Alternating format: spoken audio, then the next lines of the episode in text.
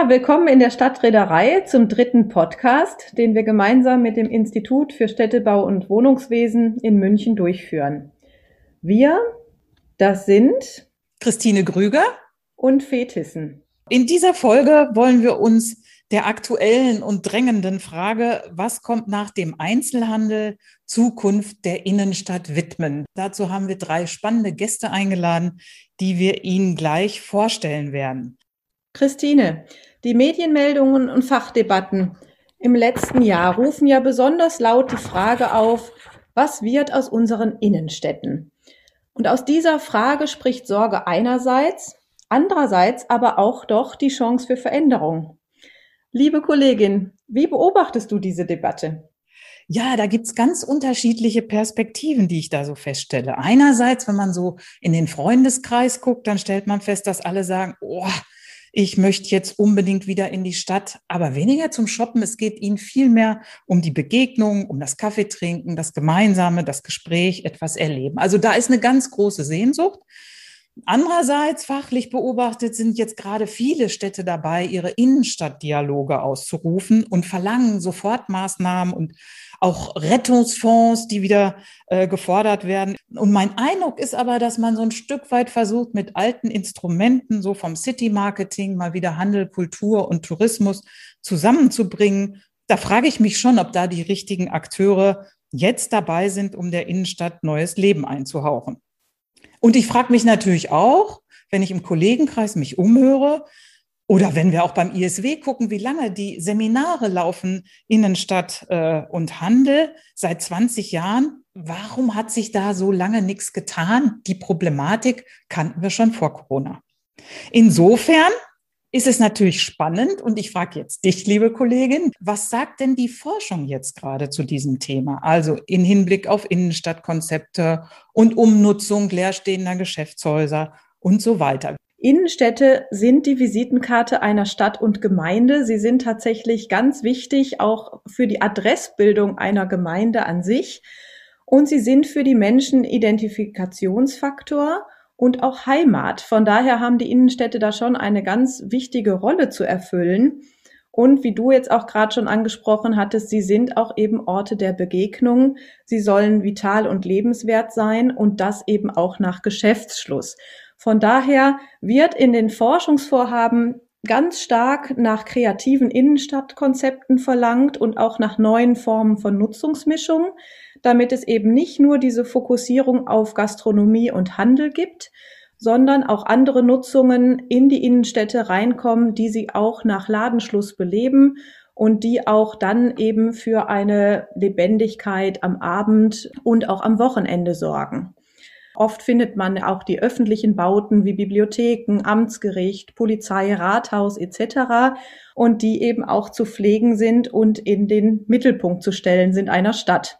Von dem her muss auch die Innenstadt diesen öffentlichen Funktionen nachkommen dann stellen wir Ihnen unseren ersten Gast vor. Es ist Dr. Dieter Salomon. Er ist Politikwissenschaftler, Kommunal- und Landespolitiker, war 16 Jahre lang der erste grüne Oberbürgermeister einer Großstadt, nämlich hier in Freiburg, war auch Vizepräsident beim Deutschen Städtetag Baden-Württemberg und ist jetzt seit zwei Jahren äh, Geschäftsführer der IHK und Stiftungsratsmitglied bei der lebendigen Stadt.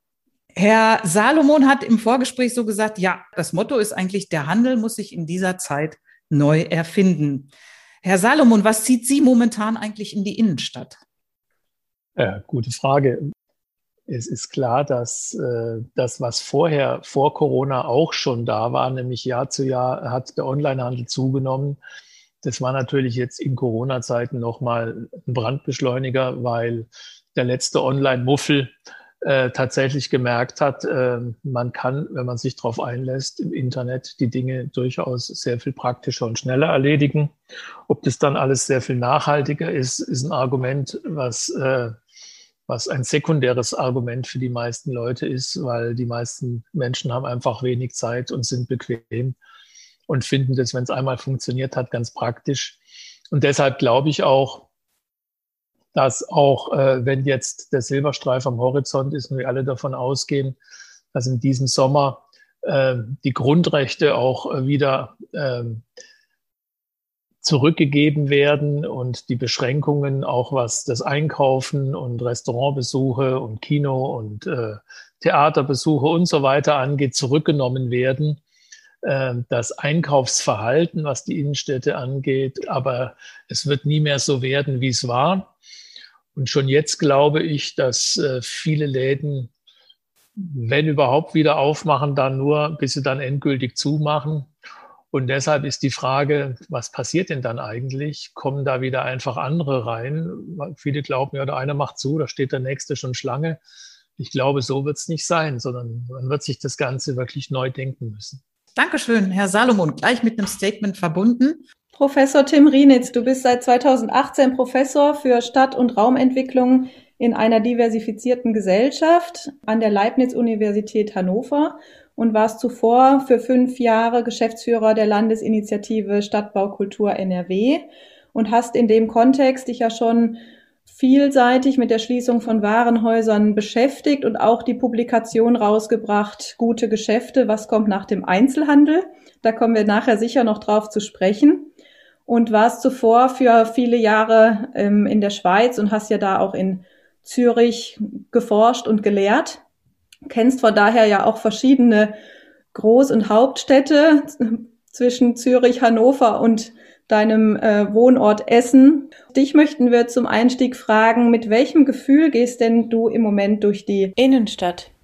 Also um ehrlich zu sein, ich gehe überhaupt nicht durch die Innenstadt von Essen und äh, ich glaube, dass die Innenstadt äh, nicht nur ein Handelszentrum ist und äh, dass dort Mieten und Gewerbe äh, und Einkommen generiert werden, sondern die Innenstadt ist natürlich der wichtigste öffentliche Raum, den eine Stadt zu bieten hat und das symbolische Zentrum eines des Gemeinwesens Stadt. Und wenn wir das nicht mehr alle nutzen, so wie ich das im Moment tue und viele andere auch, dann befürchte ich, geht da in unserem Selbstverständnis von Stadt was ganz, ganz Wichtiges verloren. Das zeigt einerseits mit der mangelnden Attraktivität auch zuvor, dass eben dieses Innenstadtproblem ja kein neues ist sondern eher jetzt auch durch diese Krise nochmal an Fahrt aufgenommen hat.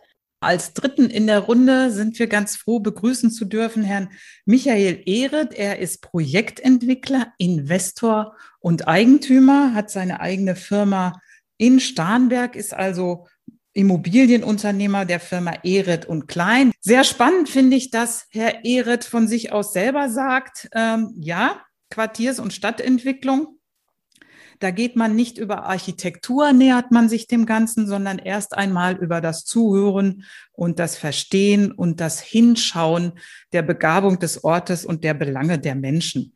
Also das klingt für ein Immobilienunternehmen, Herr Ehret, beeindruckend feinfühlig und empathisch. So erlebt man eigentlich Ihre Branche eher nicht. Auch an Sie die Einstiegsfrage. Wann finden Sie denn Gelegenheit und was ist sozusagen Ihr Ziel, in die Innenstadt zu gehen?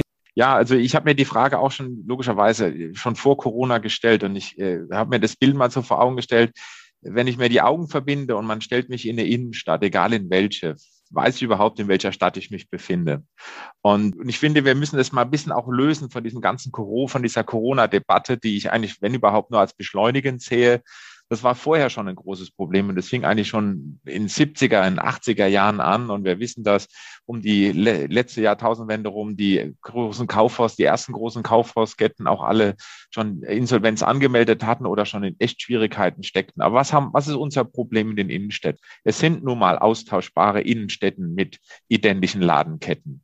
Standardisierte Produktangebote, hohe Parkhausdichten, einheitliche Öffnungszeiten, was wollen wir denn? Einfach anreisen, schnell einkaufen, schnell wieder weg. Ist das wirklich das, was wir wollen? So war es ja auch vor Corona schon, war doch immer dieses moderne Innenstadt-Shopping, nenne ich es mal, super effizient, kalkulierbar, vorhersehbar und vor allen Dingen auch durch diese brutale Standardisierung klar vorhersagbar. Ja, und ähm, jetzt sagen wir alle, na, wir wollen es doch eigentlich ganz anders, ja, aber jetzt mal unter uns, wir äh, Verbraucher und Verbraucherinnen haben uns ja genau damit auch auseinandergesetzt. Wir haben es ja zugelassen, dass es so weit kommt. Und eigentlich dieses kleine, feine, zarte, lokale Geschäft, ja, äh, besondere so äh, Sortimente und diese Authentizität, die wir ja gerne haben wollen, die haben wir ja eigentlich gar nicht akzeptiert und haben es auch nicht zugelassen. Und wenn Sie mich dann eben so fragen, was ist sensibel und wo geht es hin? Ich glaube, das wird ein Thema für die Diskussion heute sein. Wie können wir gerade jetzt auch von meiner Seite als Rolle als äh, Investor äh, auch da sozial verantwortlich umgehen? Also ich finde einfach, soziale Verantwortung hat eben nicht nur was mit sozialem Wohnraum zu tun, sondern hat eben eigentlich auch was mit sozialem Gewerberaum zu tun. Und da würde ich gerne mal ein paar Gedanken dazu auch heute loswerden wollen.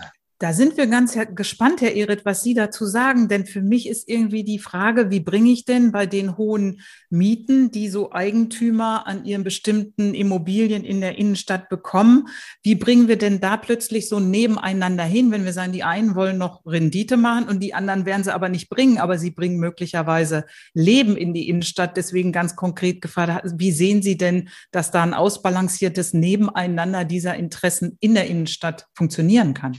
Man muss ja zwei Dinge denken heutzutage. Und das ist, glaube ich, ein großes Problem der Immobilienbranche. Wir sind natürlich sehr gewinnorientiert angesetzt. Die Kapitalgeber und die Kapitalmärkte erwarten ein Ankaufsprofil oder bieten ein Ankaufsprofil an. Also das heißt, wir haben ja in vielen Bereichen und gerade die Innenstädte sind da etwas davon geprägt, ja nicht eigentlich für den Nutzer gebaut, ganz offen gesprochen, sondern eigentlich für den Excel-Tabellen getriebenen Finanzinvestor, wenn man ganz ehrlich ist. Und ich denke, solange wir Innenstädte haben, die großteils gewinnorientierenden Firmen gehören, ist natürlich diese Vorschläge dieser vielfältigeren Nutzung dieser auch etwas ausgewogenen Nutzung, auch was Gewinne betrifft und Rentierlichkeiten betrifft, natürlich, ähm, ja, ich würde es nicht sagen aussichtslos, aber es ist ein deutlich schwierigerer Weg. Und ich denke, wir müssen uns einfach damit beschäftigen, dass wenn wir Innenstädte neu gestalten wollen, müssen wir zum einen, dass wir das natürlich auf den Nutzer beziehen, aber wir müssen natürlich auch Produkte liefern, die langfristig, nachhaltig, rentierlich auch dem Kapitalmarkt wieder zur Verfügung gestellt werden. Und der Kapitalmarkt ist kapiert,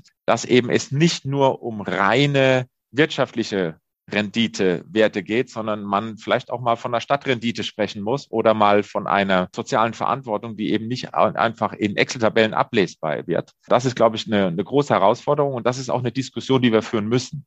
Ja, weil der Kapitalmarkt wird es auch treiben und wenn er den Markt erkennt und die Produkte erkennt, wird er sie auch zulassen. Frag nochmal Tim Rienitz. Ihr habt in eurer Studie von Stadtbau Kultur euch ja eben genau auch mit dieser Frage beschäftigt. Welche neuen Nutzungen könnten kommen? Was ist kombinierbar? Wie ließe sich das auch umsetzen? Und ihr habt einen Werkzeugkoffer erarbeitet mit Instrumenten. Kannst du kurz zusammenfassen, was das für Werkzeuge sind? Was haben wir eigentlich in der Hand, um mit unseren Innenstädten zu arbeiten?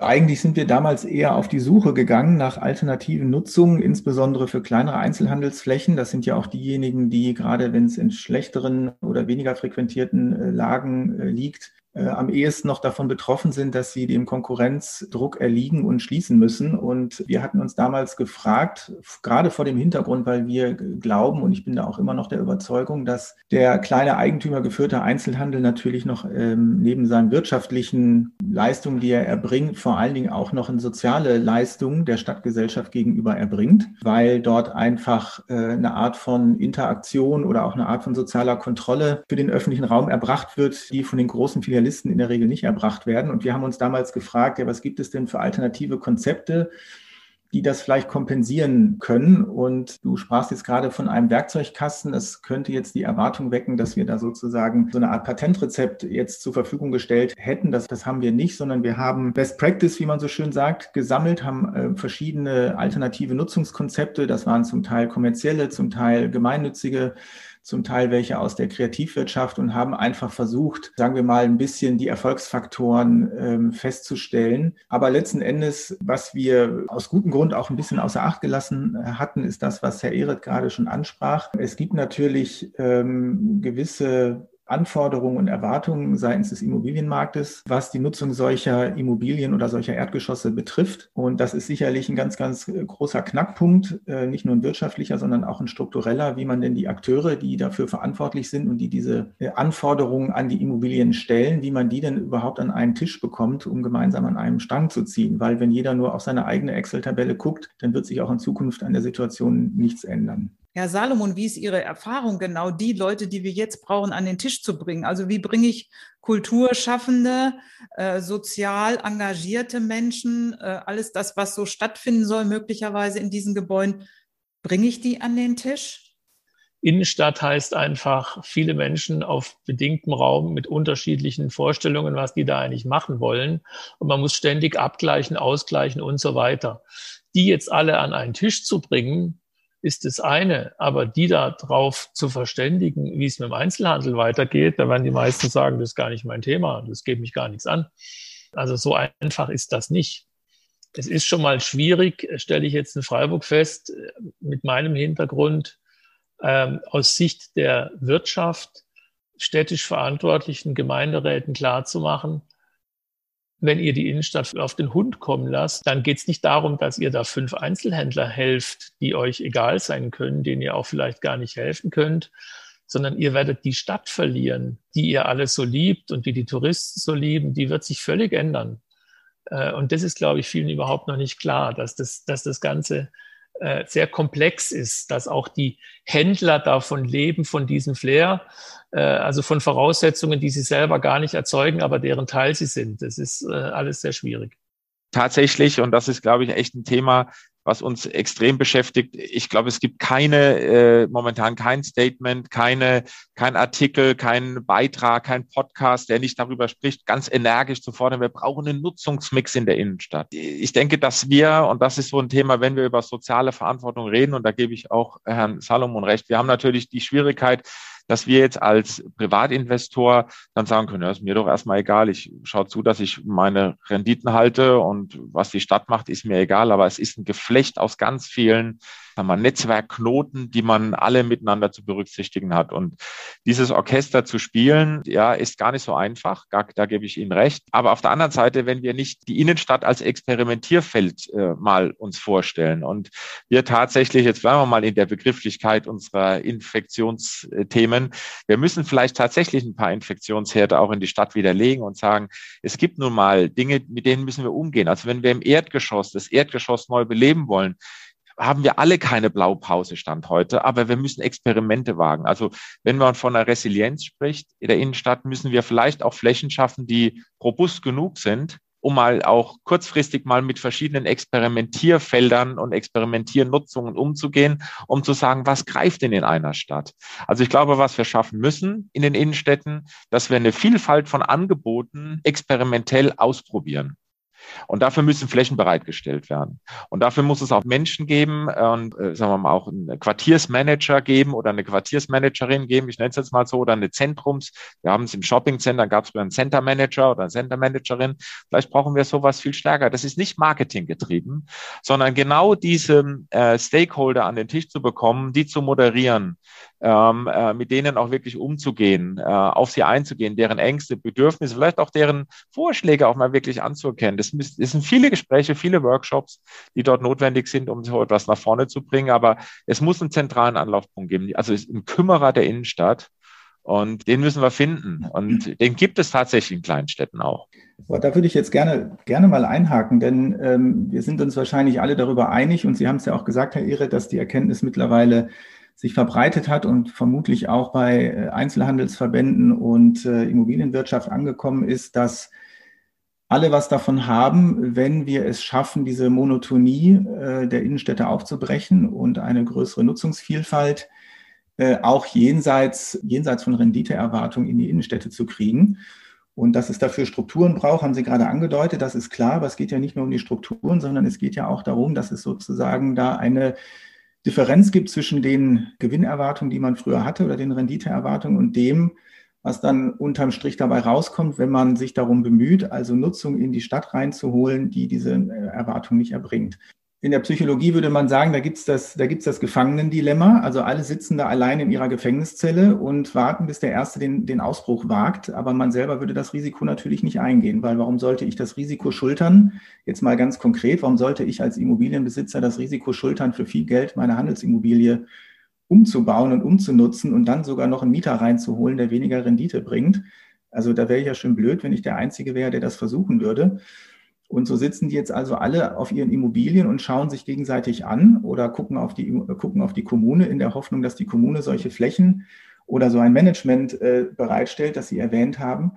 Aber ich befürchte, wenn wir dabei bleiben, dann gucken wir uns auch die nächsten Jahre alle noch erwartungsvoll an und es wird sich nichts ändern. Also die Frage wäre, gibt es da nicht auch Konzepte, beispielsweise in der Kaufmannschaft, also sowas, ich meine, wir kennen ja alle die, die Business Improvement Districts und solche Dinge, wo sich, wo auch die entsprechenden Akteure sich in einer Art und Weise zusammenschließen, dass sozusagen, dass man das Risiko, zum, also das Risiko teilt und gleichzeitig auch die Bereitschaft, diese nachhaltige Mischungsnutzung in die Stadt zu bringen, dass man das, äh, also die, die Lasten, die das äh, mit sich bringt, dass man die auch teilt. Eine andere Möglichkeit sehe ich ehrlich gesagt nicht. Gerade hier im Ruhrgebiet, glaube ich, können Sie jede Kommune fragen. Die ähm, würden, glaube ich, laut lachen, wenn Sie jetzt äh, darum bitten würden, dass da Flächen und Management zur Verfügung gestellt werden. Mhm. Denn die wissen auch nicht, wo sie es hernehmen sollen. Da bin ich absolut bei Ihnen. Aber jetzt mal ein gutes Beispiel. Jetzt äh, mal weg von München und weg vom Münchner Umland. Das ist, geht jetzt gerade mal nach Worms, nach Rheinland-Pfalz. Äh, wir haben dort einen alten Kaufhof. Äh, als wir den 2000 17 gekauft haben, 2018 übernommen haben, war uns eigentlich klar, der Kaufhof wird es dort nicht überleben. Fakt. Ja, wohl wissen, dass der bis 2025 noch einen Mietvertrag hatte. Der Mietvertrag äh, war uns aber damals schon klar, das funktioniert so nicht. Die hatten 11.000 Quadratmeter Geschossfläche dort. Ähm, wohl wissen, dass wir die über die vier Geschosse niemals mehr dort Einzelhandel hinbekommen werden. Und wenn wir Glück haben, schaffen wir es im Erdgeschoss. Jetzt können wir natürlich sagen, jetzt warten wir darauf, dass die Kommune uns einen Stadtretter oder einen Stadtkümmerer zur Verfügung stellt und dort mit Fördermitteln kommt. Wir haben nur gesagt, was doch Sinn macht. Und das war natürlich jetzt die Beschleunigung durch Corona. Wenn das leergeräumt wird und wir diese Durchschnittsmiete auf den Quadratmeter umlegen, den wir zur Verfügung haben, muss ich gar nicht riesige Gelder in die Hand nehmen, um jetzt gigantische Umbauten zu machen, sondern wir nutzen doch den Raum erstmal so, wie er ist, also sprich experimentieren mit den Räumen. Was machen wir jetzt? Wir haben jetzt einen Teil äh, vermietet. Letzte Woche gab es einen Mietvertrag mit der Stadt, die ihr soziales Rathaus, einen Teil ihrer, ihres, soziales, ihres sozialen Rathauses dort hineinnimmt. Gab es einen Mietvertrag dafür, einen langlaufenden Mietvertrag. Kann man Haken dran machen, sagen wir, hier wird belebt. Wir haben äh, kleinere Händler gehabt, die sagten, Mensch, Herr Ehret, wir haben kein Geld, um jetzt uns irgendwo für einen fünf Jahres, sechs, acht, zehn Jahres Mietvertrag uns eine Einzelhandelsfläche in Worms zu nehmen. Aber ich würde gerne mit meinem kleinen Shop, wenn die Pandemie einigermaßen es zulässt, für sechs Monate 100 Quadratmeter haben. Aber sagt, die kriegen sie von uns. Und ich glaube, da müssen wir hinkommen. Wir müssen weg von diesem wieder zu sagen, oh Gott, also wenn wir jetzt dort über neue Konzepte reden, das sind wieder alles langfristige Themen. Wir müssen viel kurzfristiger werden. Und das ist die Schwierigkeit, die wir dann haben. Meine, meine größte Herausforderung momentan ist, dass ich versuchen muss, wenn ich sowas initiiere, und dann bin ich natürlich wiederum nur ein Stadtbaustein von vielen, vielen anderen Stadtbausteinen in einer Stadt wie Worms, äh, die es aber dann ermöglicht, dann, dass wir sagen, ja klar, vielleicht sind wir die Ersten. Also ich glaube, wir müssen da schon ein bisschen mehr wagen und wir müssen es privatwirtschaftlich äh, basiert machen. Und wenn wir uns alle darauf verlassen, dass es die Kommunen können oder wir über Fördermitteltöpfe verfügen können, dann bin ich bei Ihnen, Herr Renitz, dann warten wir noch fünf Jahre. Nein, wir werden dort Experimente machen müssen. Es geht gar nicht anders. Und wissen Sie, was am meisten treibt? Das sind die Eigentümer in den Innenstädten, die zwar Immobilien haben, aber die keine Miete mehr kriegen. Die müssen wir ansprechen. Das sind die Treiber, weil die sagen, ich kann es mir nicht erlauben.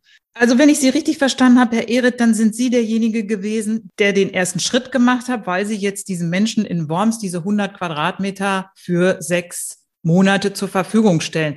Jetzt frage ich mal ein bisschen ketzerisch, aber Sie wollen ja trotzdem an dieser Immobilie einen Gewinn machen. Klar, wir werden uns darauf einstellen, dass nicht alle Flächen einfach automatisch wieder zu dem Betrag vermietet werden können. Wir werden, und da reden wir jetzt davon, nicht ausschließlich harte Renditen erwirtschaften in den nächsten Jahren. Aber jetzt ist doch die Frage, was tue ich? Also wenn wir jetzt wieder von diesem gesamten Netzwerk reden, wie kann ich denn dazu beitragen, dass der Schaden, der da entsteht in den Innenstädten, jetzt rede ich aus Investorensicht, nicht zu 100 Prozent stattfindet, sondern vielleicht nur zu einem Teil äh, äh, Schaden führt, in Anführungszeichen, wenn ich jetzt rein rentierlich bleibe und mich aber dann überlege, wie kann ich denn nachhaltig dann weiterentwickeln? Wo geht, wo geht dann die Reise hin? Und wenn ich die Innenstädte tatsächlich wieder beleben will, führt es jetzt einfach zu einer Neuausrichtung meiner Renditeerwartung. Das muss so sein. Es geht gar nicht anders, unserer Meinung nach.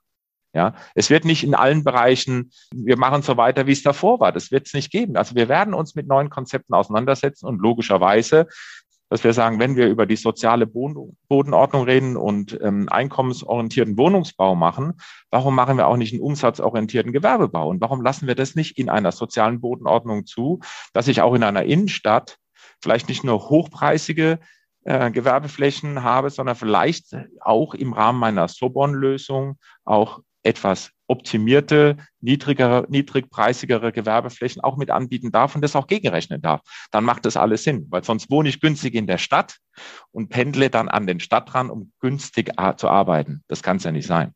Aber das heißt, es braucht eine Offenheit gegenüber neuen Nutzungsformen, auch Gewerbe wieder in der Innenstadt, ähm, auch kulturellen, kreativen Nutzungen in der Innenstadt beispielsweise. Einerseits, um vielleicht auch diesen finanziellen Schaden klein zu halten. Tim Rienitz hatte am Anfang gesagt, wir müssen auch den Schaden für die Stadt überhaupt klein halten, weil sonst die Städte ihre Zentren verlieren. Und da würde ich jetzt nochmal äh, Herrn Salomon zu fragen, wie gehen denn Verwaltung und Politik damit um? Was für eine Experimentierfreude darf man denn da erwarten? Schwierige Aussage. Auf jeden Fall. Die sollten, die sollten möglichst schnell damit umgehen. Also mich hat letztes Jahr im ersten Lockdown äh, in Kopie ein Brief erhalten, der an Ministerpräsident Kretschmann gerichtet war, wo ein äh, inhabergeführtes Einzelhandelsgeschäft äh, in einer 1A-Lage in Freiburg äh, an den Ministerpräsidenten geschrieben hat, er habe 80 Quadratmeter, also das vergleichbar mit dem, was Herr Ehret jetzt hier angeboten hat, äh, dafür zahle er im Monat 12.000 Euro Miete. Das ist umgerechnet 150 Euro pro Quadratmeter. Das ist völlig irre. Wie soll er denn, wenn sein Laden zu ist, da die Ladenmiete bezahlen? Ich weiß nicht, äh, was der Ministerpräsident ihm geantwortet hat, aber auf jeden Fall gehe ich davon aus, das Land Baden-Württemberg hat ihm den Schaden nicht erstattet. Und das wirft doch ein Schlaglicht darauf, dass da die Situation eigentlich völlig aus dem Ruder gelaufen ist. Ähm, als wir dann im November hier unseren Aktionsplan Innenstadt ähm, an die Öffentlichkeit gebracht haben, haben wir einen Punkt gehabt, der gesagt hat, wir appellieren an die ganzen Immobilienbesitzer, wenn ihr mit euren Mietern zufrieden seid und die dauerhaft da drin haben wollt, geht doch auf die zu. Äh, weil eins ist sicher, wenn die dann pleite gehen, zumachen, ähm, und ihr neu vermieten müsst, ihr werdet diese Mieten nicht mehr bekommen. Und wenn ihr die behalten wollt, die ihr da drin habt, dann geht doch auf die zu und stundet oder beziehungsweise senkt denen die Miete. Das werden sich viel leisten können. Andere können sich das nicht leisten, je nachdem, wie die Immobilien finanziert sind. Äh, wenn die natürlich äh, weitgehend fremdfinanziert sind und die Immobilien selber überteuert gekauft worden sind, können die nicht einfach da mit den Mieten zurückgehen. Oder wenn, äh, wenn wiederum Einzelhändler, die sich dann diese Immobilie erspart haben und dieses als ihre Altersvorsorge nehmen und mit einer gewissen Rendite ausgehen, können auch nicht einfach dann die Mieten senken, aber andere können es machen. Das heißt, äh, ich glaube, erstmal muss das, was Herr Ehret hier angedeutet hat, das kann von beiden Seiten kommen. Das kann von Seiten der Vermieter kommen oder es kann einfach auch von Seiten der Mieter kommen, die diese Mieten nicht mehr zahlen können dass sich da was neu justiert und äh, niedriger wieder einpendelt. Und auf der Ebene kann dann auch ganz Neues wachsen. Ich weiß ja nicht, was äh, Herr Ehret da für seine 100 Quadratmeter verlangt, aber er wird natürlich auch da nicht drauf zahlen. Aber er wird versuchen, dass zumindestens die Häuser mal überleben und dass er dann vielleicht nach einem halben Jahr verlängert oder nochmal verlängert und dann langfristig auch wieder höhere Mieten nehmen kann. Ich ja, es ist so. Also da bin ich äh, genau bei Ihnen, Herr Salomon. Das Thema ist ja, dass wir ähm, uns äh, da natürlich Gedanken machen müssen, was ist denn eine marktgerechte Miete in so einer Phase, in der wir jetzt sind und wie kriege ich das Leben wieder eingehaucht. Also ich, ich habe das jetzt auch in, in, äh, in einer anderen Innenstadt, da haben wir natürlich an einer sehr hochfrequenten Ex-Situation Mieter, der sagt, ich habe dort die Frequenz, ich kann mir diese Miete an der Stelle leisten und bezahle die auch und habe zwei äh, Mieteinheiten weiter eine schlechtere Frequenz und weniger Mieteinnahmen äh, zu erwarten und er gibt es dann eben auch dementsprechend weiter. Und wenn man das dann eben auch so diskutiert mit denen und sagt, das sind hier gestaffelte Situationen nicht, dann äh, muss man eben auch hier ganz klar gewichten und muss verschiedene Mieten verlangen. Das geht schon. Also ich finde, es funktioniert. Also ich bin jetzt auch kein Sozialromantiker, gar bestimmt nicht. Wir müssen auch davon leben, dass wir unsere Banken und unsere Kapitaldienste bedienen. Aber am Ende des Tages ähm, äh, ist das wirklich ein, eine Ausgewogenheit, die muss ich hinbekommen. Also ich habe mit einem langfristigen Mietvertrag einer Stadt plus einer Kombination kleinerer, sage ich mal, Pop-up-Stores im Erdgeschoss kann ich deutlich länger leben, als wenn ich weder den einen noch den anderen habe. Ja. Danke, Herr Ehret. Herr Rienet, Sie wollten was sagen. Ja, ich, ähm, ich würde mir wünschen, es gäbe wirklich viele Entwickler und Immobilieneigentümer in den Innenstädten, die, ähm, sagen wir mal, mit dieser Experimentierfreude, aber auch mit diesem kreativen Rechnen ähm, zu Werke gehen, wie das Herr Ehret macht. Ich, ich bin insofern ein bisschen pessimistisch, dass ich befürchte, dass es eben nur eine Minderheit im Moment sind, die das tatsächlich denken können und denken wollen. Ich glaube auch diese Treiber, von denen Sie sprachen, also diejenigen, die sich auf die Strümpfe machen, weil sie einfach ihre Erdgeschosse vermieten wollen, ich kann das schlecht abschätzen, wie viele das sind. Ich weiß aber, es gibt auch eine ganze Menge Immobilieneigentümer, denen ist es auch ehrlich gesagt ein bisschen wurscht, ob ihr Ladenlokal oder vor allen Dingen auch die, das kommt ja noch hinzu, die ganzen Etagen, die oben drüber sind und dann zum Teil leer stehen, ja. Äh, das tut ihnen ja gar nicht weh, weil die das in ihrem Portfolio offensichtlich so querrechnen können, dass sie sich den Aufwand gar nicht machen, sondern lieber noch mal ein, zwei Jahre abwarten. Ähm, deswegen komme ich nochmal drauf auf diese strukturelle Probleme. Ich glaube, die, diese Lösung, die Sie da skizziert haben, die gibt es möglicherweise. Die Frage wäre nun, wie kriegt man denn nun die verantwortlichen Akteure dazu, sich auf diesen Weg zu machen? Und ähm, ich glaube, diese strukturelle Probleme haben wir ja nicht nur in einer Innenstadt an sich, dass da also jetzt, ich weiß nicht, wie viel 100 Immobilienbesitzer also ein bisschen auf der Lauer liegen und gucken, was passiert hier eigentlich und wie weit riskiere ich jetzt eigentlich mein eigenes Konzept äh, zu überdenken oder abzuändern. Auf dem großen Maßstab haben wir das ja auch noch. Die Kommunen konkurrieren ja auch noch untereinander. Wer macht den ersten Schritt? Also ich kenne keine Kommune, ich habe schon viel recherchiert, ich kenne keine einzige Kommune, die irgendwie und ich kenne auch keine einzige, kein einzige Business Improvement District oder dergleichen, wo sich äh, eine Kaufmannschaft geschlossen auf den Weg gemacht hätte und gesagt hätte, so, wir machen ab heute alles anders. Gibt es leider noch nicht. Jetzt hatte ja Herr Ehret auch angesprochen, wir brauchen Kümmerer der Innenstadt, ja, so ein Quartiersmanager. Jetzt muss ich ein bisschen sarkastisch fragen, Herr Salomon, oder überall, jede Kommune hat einen Wirtschaftsförderer. Ist das nicht der Kümmerer der Innenstadt? Ja, grundsätzlich ist natürlich der Innenstadtkümmerer identisch mit dem Wirtschaftsförderer. Nur der Wirtschaftsförderer selber hat natürlich auch andere Dinge zu tun, als sich nur um die Innenstadt zu kümmern. Und deshalb haben größere Städte jetzt extra Innenstadtkümmerer eingestellt. Das Land Baden-Württemberg hat jetzt ein Projekt aufgelegt, dass sie zwölf Innenstadtkümmerer zum Großteil fördern. Dafür haben sich jetzt beworben äh, vielfach die Industrie- und Handelskammern wir haben uns auch beworben als IHK Südlicher Oberrhein, gehen auch davon aus, dass wir den Zuschlag kriegen, was dann dazu führt, dass wir in einem Kammerbezirk, der 1,1 Millionen Einwohner und äh, um die 100 Kommunen hat, äh, einen Innenstadtkümmerer haben, der sich dann insbesondere um die um die Klein- und Mittelstädte so zwischen 10.000 und 30.000 äh, Einwohner kümmert. Einer äh, da können Sie sich vorstellen, was da äh, dabei rauskommt. Also der, der oder die Person ist ja völlig überfordert, das alles hinzukriegen, was man Erwartungen an ihn dann heranträgt. Der kann ja eigentlich sowieso nichts entscheiden. Er kann nur Menschen zusammenzubringen und das, was wir jetzt hier eigentlich auf dem gehobenen Niveau diskutieren, mit denen ganz praktisch diskutieren, dass er die Vermieter und die Mieter an einen Tisch bringt und sich überlegt, Leute, was können wir denn retten und wie können wir zusammenarbeiten? Wie können wir bestehende Geschäfte retten, indem wir ihnen ein Online-Standbein äh, mithelfen zu organisieren, indem wir vielleicht äh, neue Geschäftsideen blühen lassen. Also auf jeden Fall, dass man den städtischen Einzelhandel neu denkt. Weil der Innenstadtkümmerer ähm, wird wahrscheinlich eines nicht automatisch machen. Er wird nicht wie wir in der Diskussion schon äh, voraussetzen, dass, dass wie, wie, der, wie der Einzelhandel nach der Krise funktioniert, sondern er wird versuchen, natürlich im Interesse der bestehenden Händler erstmal die Strukturen zu retten, indem man sich als bestehender Händler neu orientiert, um sein Geschäft zu retten. Das ist erstmal seine Aufgabe. Also der ist einerseits, äh, also der ist wahrscheinlich mehr Krisenmanager als Visionär. Nee, da gebe ich dem Herrn Salomon schon recht. Und tatsächlich, der ist oft, also die Position ist wirklich überfordert, weil die Kreise oder die Kommunen ja doch dann viel mehr Fragestellungen haben und es tatsächlich dort teilweise ums blanke Überleben geht.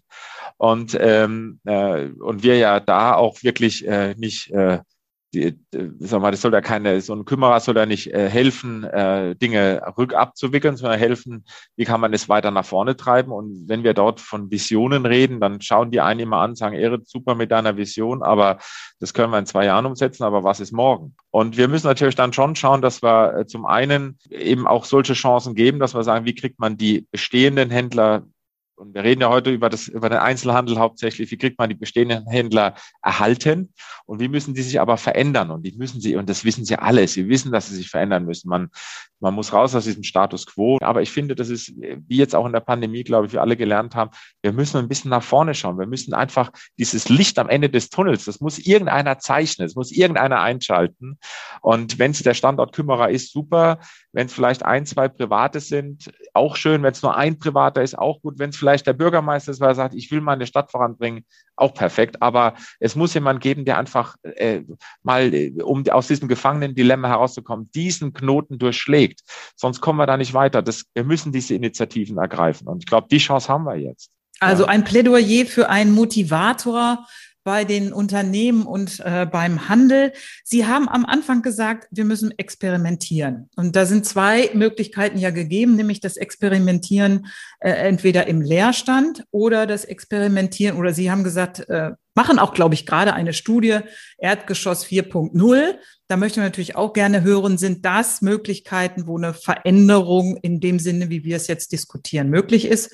Und ja, das Experimentieren im Leerstand äh, wäre jetzt auch nochmal interessant, weil Leerstandsmanagement reden wir seit Jahren drüber. So richtig der den Durchbruch hat es da, glaube ich, nicht gegeben. Insofern wäre nochmal interessant zu hören, wie Sie das jetzt mit dem Experimentieren ganz genau meinen.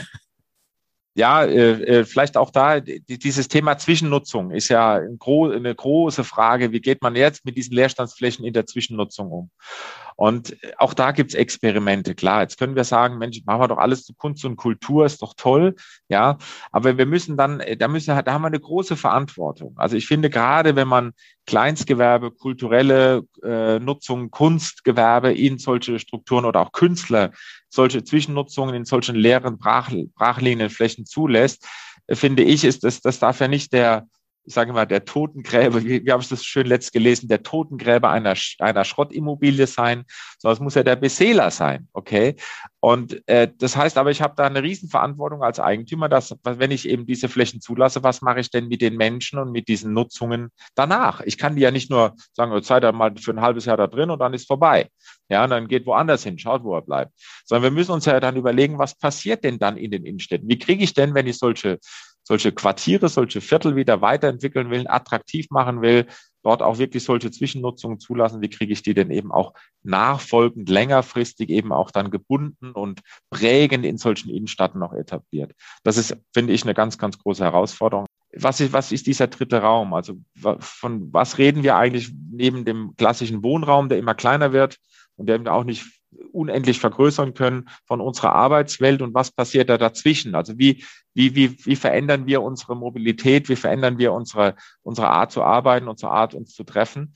Und ähm, ich glaube, da gibt es auch riesige Chancen in den Erdgeschoss. Ähm, wir arbeiten da gerade mit einem mit einer Initiative in Rheinland-Pfalz, die nennt sich Thousand Satellites. Ganz spannend, was die da machen, die um Großkonzerne herum einfach kleine äh, sag mal, äh, Wohnzimmer-Hubs entwickeln, äh, an denen gearbeitet werden kann. Das finde ich extrem spannend, was da passiert. Das sind die Experimente, von denen ich rede und denen müssen wir zulassen und denen müssen wir Raum geben, im wahrsten Sinne des Wortes. Tim Rini, sag doch mal in deine Richtung, fallen dir spontan Beispiele ein? Kannst du uns da noch was ähm, mit auf den Weg geben, dass wir auch hier jetzt schon das Licht ein bisschen anknipsen können? Ja, also verallgemeinern ist ein bisschen schwierig, weil es natürlich immer äh, sagen wir mal, jeder Standort auch eine individuelle Lösung letztlich braucht. Ähm, natürlich gibt es Beispiele, die äh, an bestimmten Orten zumindest erfolgreich waren und auch besonders, äh, besonders spannend sind. Ähm, ich kann einfach mal jetzt zwei, drei aus dem Nähkästchen so rausziehen.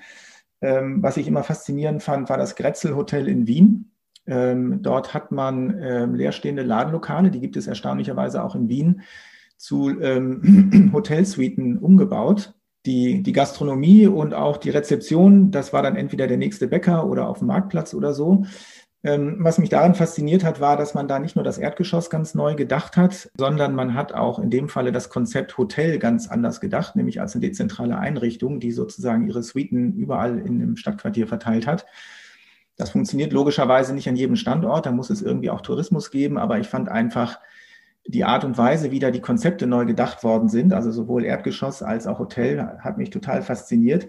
Dann äh, Punkt zwei gibt es natürlich solche Pop-up-Konzepte, die ähm, möglicherweise auch mit Unterstützung der Stadt äh, es Leuten ermöglicht, für einen gewissen Zeitraum ihre, ihre Geschäftsideen auszuprobieren.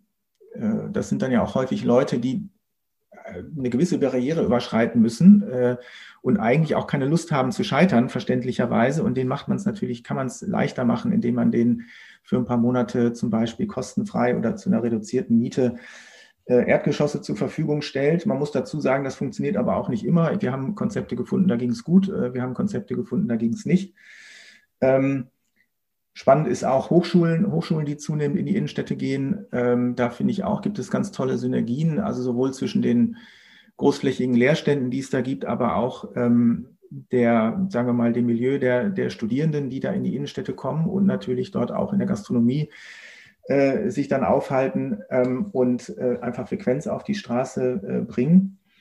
Und zu guter Letzt gibt es natürlich schöne Beispiele, wie entweder, also weil ein Vermieter schlau genug ist oder ein Immobilienbesitzer und weiß, dass er in seinem Erdgeschoss äh, eine passende Nutzung braucht, dass er das einfach querfinanziert oder es gibt auch genossenschaftliche Modelle, die, äh, die einfach sozusagen andere Wege finden als den, den der Immobilienmarkt normalerweise geht, um äh, einfach Einzelhandelsnutzungen möglich zu machen, die ähm, unter normalen Renditeerwartungen einfach sich nicht halten könnten. Jetzt haben Sie so ein paar Beispiele genannt äh, mit neuen Konzepten, wie man Räume beleben kann. Wir reden jetzt von Karstadt und Kaufhof und es viele dieser großen Immobilien ja bald leer stehen oder es wirklich tun. Ist das wirklich so einfach, solche Immobilien einfach umzunutzen und zu sagen, wir machen da ein Hotel draus oder Pop-up oder äh, Coworking Spaces? Wenn, wenn ich jetzt so an Freiburg denke, die haben gar keine Fenster, diese Gebäude. Also müssen die nicht äh, kernsaniert werden und komplett umgebaut werden und das kostet dann auch wieder viel Geld? Herr Renitz. Ja, ich kann ja mal den Anfang machen äh, und zwar vielleicht eher so von der architektonischen und konstruktiven Sicht heraus. Äh, was das betrifft, sind viele Warenhäuser tatsächlich äh, nicht ungeeignet für eine Umnutzung. Klar, es gibt unterschiedliche Warenhäuser, aber sehr, sehr viele, gerade die, die in den 60er, 70ern gebaut worden sind, basieren meistens konstruktiv auf einem sehr einfachen äh, Stahlbeton-Skelettkonstruktion ähm, und die mit großen, mit großen Spannweiten, mit einer hohen ähm, äh, Raumhöhe. Und die lassen sich verhältnismäßig einfach umnutzen. Und was die Fassade betrifft, das ist dann in der Regel eine Vorhangfassade, die kann ich auch wegnehmen und austauschen. Und es gibt schon einige wirklich tolle Beispiele. Ähm, jetzt in Berlin hat, glaube ich, gerade ein umgebautes Warenhaus neu eröffnet. Ähm, es gibt äh, in Neuss äh, steht das Stadttheater, da weiß keiner, dass es mal ein Warenhaus war. Ähm, in der Stadt Lünen hat man ein riesiges Warenhaus, was eigentlich viel zu groß war und auch viel zu viel Verkaufsfläche angeboten hat, hat man zu einem multi, multifunktionalen Stadthaus umgebaut. Also da gibt es ganz viele Beispiele. Und da würde ich, da bin ich so relativ entspannt. Da liegt es, glaube ich, weniger an den, ähm, sagen wir mal, daran, ob das konstruktiv sich umsetzen lässt, als eher an der Frage, ob sich Eigentümer und Kommune rechtzeitig verständigen können, damit das Ding nicht über Jahre lang leer steht und äh, geschachert wird, bis, äh, bis das Ding so verwahrlost ist, dass es tatsächlich Probleme bereitet. Äh, also das ist, glaube ich, ein Knackpunkt. Und ein zweiter Knackpunkt, den schmeiße ich jetzt aber hier nur noch mal kurz in, sozusagen auf den Tisch. Also die Warenhäuser sind nicht das Problem, aber die Shopping Malls, die kommen auch in die Jahre. Und die sind konstruktiv viel schwieriger und räumlich viel schwieriger. Und die umzunutzen, das wird nochmal eine ganz heiße Aufgabe werden in Zukunft. Herrn Dr. Salomon, welche Ideen haben Sie denn für unsere Städte? Also wenn Sie sich jetzt mal 20 Jahre weiter beamen in das Jahr ähm, 2041 und zurückgucken, auf unsere Stadt. Ähm, wie würden Sie sich vorstellen, wie wir dann eben leben, wie sich unsere Städte verändern, was dort Neues entsteht und wie wir Stadt eben dann erleben können? Also ich muss sagen, ich finde unser Gespräch äh, hochinteressant, weil es den Status quo schon mal ver verlässt und, und, und schon mal so äh, gefühlt so ein paar Entwicklungen vorausnimmt, von denen ich aber nicht weiß, ob sie dominante Entwicklungen sind oder ob es nur so Eintagsfliegen sind. Das kann man, glaube ich, noch nicht sagen. Ich denke, dass äh, die hohe Zeit des klassischen inhabergeführten Einzelhandels äh, zumindest in der, in, der, in der großen Breite vorüber ist. Äh, ein ganz anderes Thema sind die großen Kaufhäuser, die wir jetzt gerade angesprochen haben. Aber da heißt es ja eigentlich schon seit 20 Jahren, dass eigentlich die Zeit der Kaufhäuser und die Idee dieses Kaufhauses, wo man alle Konsumwünsche befriedigen kann auf verschiedenen Etagen, auf großen Verkaufsflächen, sich völlig überholt hat und dass eigentlich der kleine Shop dann eher, der Spezialshop dann eher die Zukunft ist. Aber der scheint ja auch bedroht zu sein. Ich kriege jetzt mit, dass äh, Geschäfte, die, und das ist die umgekehrte Entwicklung, die eigentlich bislang nur online unterwegs waren und noch nie einen eigenen Shop hatten, jetzt äh, gerade weil äh, die Innenstädte in der Krise sind und dort die Mieten runtergehen, sich jetzt eigene Shops zulegen als Showroom für das, was sie eigentlich online zu bieten haben, dass Menschen dorthin gehen, in den Showrooms sich angucken, was man eigentlich sich ansonsten online anguckt, aber da kann man sich's besser angucken und das Ganze bestellen und sich dann nach Hause schicken lassen. Also auch das gibt es. Also das gibt, glaube ich, neue Kombinationen und neue äh, Varianten äh, zwischen Online und Offline äh, shoppen. Aber wo die Zukunft des Handels besteht, äh, ob die wirklich nur noch online ist oder auch noch äh, physisch stattfindet und für welche Produktlinien das ist, das kann ich, das kann ich ganz schwer sagen, weil ich glaube, wir sind mitten in der Umbruchphase, wo alle nur noch am Tasten sind und eigentlich keiner genau weiß, wo es hingeht. Herr Ehret, äh, mit den Zukunftsfragen sind Sie bestimmt schon des Öfteren konfrontiert worden, aber einfach mal rückwärts gedacht. Sie sind jetzt im Jahr 2041, sagte die Kollegin, gucken zurück auf kurz nach Corona und sagen, Mensch, darauf bin ich stolz, das macht mir Freude, dass sich das so und so ergeben hat. Was fällt Ihnen da ein? Wenn ich 2040 denke, würde ich sagen, natürlich werde ich Sachen, die ich alltäglich brauche, äh, äh, auch bestimmt noch stärker im Online bestellen. Aber ich glaube, ich bestelle nicht mehr bei einem zentralen Online-Anbieter, sondern ich bestelle online bei dem kleinen Geschäft bei mir in der Stadt, äh, weil der das vielleicht auch vorhalten kann, mir das vielleicht äh, mit einer klimaneutralen Mobilität mir sogar nach Hause liefert äh, ich das vielleicht bei ihm auch anprobieren, austauschen, umtauschen kann, vielleicht auch Leute mit gleichem Interesse dort treffe. Die Innenstadt wird vielmehr wieder ein Servicepunkt werden, ein Erlebnis, ein Erlebnistempel werden, innen und außen. Ähm, es werden wieder Aufenthaltsqualitäten kommen, was uns, glaube ich, als Stadtplaner und Stadtentwickler wahnsinnig interessiert. Was passiert mit den Außenflächen? Wir werden den Außenraum ganz anders wahrnehmen. Wir haben Frau Frau Thiesen hat auch äh, geschmunzelt, als ich das sagte mit dem dritten Raum. Ich werde bestimmt auch zwei, drei Tage die Woche bei mir um die Ecke arbeiten und nicht mehr am Küchentisch bei einer schlechten Lampe auf Küchenstuhl sitzen, sondern wieder in einem Bereich arbeiten, wo ich mich vielleicht mit Kollegen aus der eigenen Firma, mit Leuten aus anderen Firmen austausche und dann vielleicht mittags meine Kinder vorbeikommen und äh, kurz Hallo sagen auf dem Weg zurück von der Schule. So stelle ich mir Innenstädte vor, da wird viel passieren, meiner Meinung nach. Und ich glaube, dass das eine, wie gesagt, das Thema Online und das reine Feilbieten von Waren, hm, das ist durch, sondern es wird viel tiefer gehen, was äh, äh Waren, Warenwirtschaft betrifft. Ähm, die Parkhäuser werden sich verändern. Aus Parkhäusern werden mal innerstädtische Logistik-Hubs und Service-Hubs werden. Die Last Mile Delivery, wie es so schön neudeutsch heißt, äh, wird komplett zentralisiert sein. Ähm, es wird viel mehr 24-7 geben. Wir werden äh, Dinge haben, die auch viel länger auf sind. Wir werden Schaufenster haben im wahrsten Sinn des Wortes, also die diese Erdgeschosse werden Schaufenster für verschiedene Services und für verschiedene Angebote werden, wo ich einfach auch abends oder eben zu verschiedenen Zeiten rein kann. Mein Einzelhändler wird eher auch Grab and Go sein, wo ich, wo der hinten frisch kocht und ich es abends noch in einer eingebauten Kühltheke in der Fassade mir abends über einen QR-Code rausnehmen kann und ganz mit nach Hause nehmen, weil ich abends nicht zu Hause kochen konnte. Das so stelle ich mir eigentlich das 2040 vor. Bin mal gespannt, was ich davon alles umsetze und was noch dazu kommt, weil wir sind ja auch nicht so, dass wir jetzt hier sitzen und äh, äh, die Weisheit mit einem großen Löffel ge gegessen haben. Aber es macht neugierig, es macht große Freude zu sehen, wie sich entwickelt. Und ich glaube, ein ganz wichtiger Punkt ist der Dialog. Wir müssen absolut in den Dialog hinein und müssen die ganzen Stakeholder an den Tisch holen oder an die Podcasts holen und solche Dinge diskutieren und veröffentlichen, weil was vielleicht in einer Stadt gut funktioniert hat, muss die andere nicht erst erfinden, sondern sie kann es vielleicht dann auch nutzen. Ja, das war jetzt schon ein richtig großer bunter Blumenstrauß. Tim Rienitz, ähm, was denkst du, welche Weichen können im Moment gestellt werden und was müsste passieren oder wie stellst du dir den wichtigsten öffentlichen Raum in 20 Jahren vor? Ja, also zunächst mal in 20 Jahren wird es bestimmt deutlich weniger Verkaufsflächen geben in den Innenstädten als heute. Und das macht mir auch erstmal überhaupt gar keine Sorgen. Äh, Wen es beunruhigt, den empfehle ich einfach mal so ein bisschen in die Geschichte zu gucken. Also es hat noch nie so viel Einzelhandelsfläche gegeben wie heute. Und gerade diejenigen, die auch manchmal so etwas sentimental ins 19. Jahrhundert gucken, sich so alte Fotografien anschauen, wie es damals auf den Geschäftsstraßen, was da los war, das ist ja so für viele so ein bisschen das, äh, die Idealvorstellung innerstädtischer Urbanität. Und da gab es nicht halb so viele äh, Einzelhandelsflächen wie heute. Also das kriegen wir schon irgendwie hin, auch ohne Einzelhandel.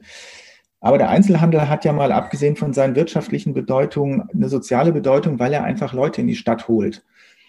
Und da glaube ich, das ist das, was ich mir unheimlich wünsche für, für das, was wir in 2041 in unseren Innenstädten erleben, dass es nach wie vor ein Ort sein wird, an den alle hingehen oder sich hingezogen fühlen. Denn das muss man dem Einzelhandel lassen. Er schafft es halt in den Innenstädten, also im Sinne von Hannah Arendt, eine Art von Öffentlichkeit herzustellen, die es mir erlaubt, die städtische Gesellschaft überhaupt wahrnehmen und erleben zu können und überhaupt erst zu begreifen, wer ist denn das überhaupt, diese städtische Gesellschaft und welchen, welche Position habe ich als Individuum innerhalb dieser Gesellschaft. Das gelingt mir nur in der Innenstadt, weil nur da habe ich so eine große Massierung von unterschiedlichen Milieus, die da zusammenkommen tagtäglich.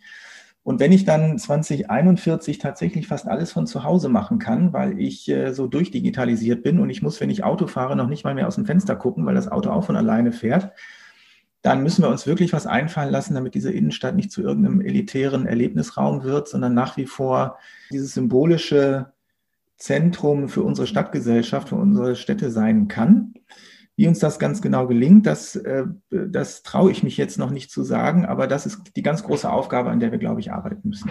Vielen Dank an Sie alle drei für dieses äh, wirklich spannende Gespräch und die vielen Anregungen, die unsere Innenstädte womöglich ein Stück weit weiterbringen und auch retten können und auch für die vielen guten Ideen für das, was nach dem Einzelhandel kommen könnte. Ja, auch Dank von meiner Seite. Ich hoffe, wir haben alle genügend Geduld und Zuversicht, dass sich das auch so entwickeln wird. Wir wissen ja, wie das in der Planung so ist und mit Veränderungsprozessen. Das passiert jetzt nicht gerade nächstes oder übernächstes Jahr. Also ich glaube, da brauchen wir schon einen langen Atem und werden das ja konstruktiv begleiten und äh, beobachten. Also ganz herzlichen Dank, dass Sie sich die Zeit genommen haben. War eine spannende Diskussion und ich hoffe, dass unsere Zuhörer und Zuhörerinnen genauso begeistert sind wie wir.